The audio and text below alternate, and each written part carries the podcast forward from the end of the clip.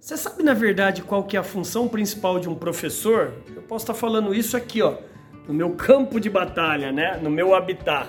Sou professor há quase 20 anos da, é, em várias universidades. Hoje eu estou aqui na Fundação Getúlio Vargas, mas eu comparo a missão de um professor como de um gestor de vendas, como um diretor, um presidente, um pai, uma mãe. Sabe qual que é o mérito de um bom professor e todos esses que eu te falei? O poder do empoderamento. Poder do empoderamento é você brilhar é uma coisa, mas você empoderar outras pessoas a também brilharem, esse é o desafio. Sabe, meu amigo, minha amiga, eu sei que todos nós hoje estamos buscando sucesso, etc e tal, mas começa a torcer pelo sucesso da outra pessoa que está com você. A grande capacidade de um grande líder é provocar, estimular, desafiar, até porque ninguém motiva ninguém, o motivo já está lá dentro. O que a gente faz é provocar.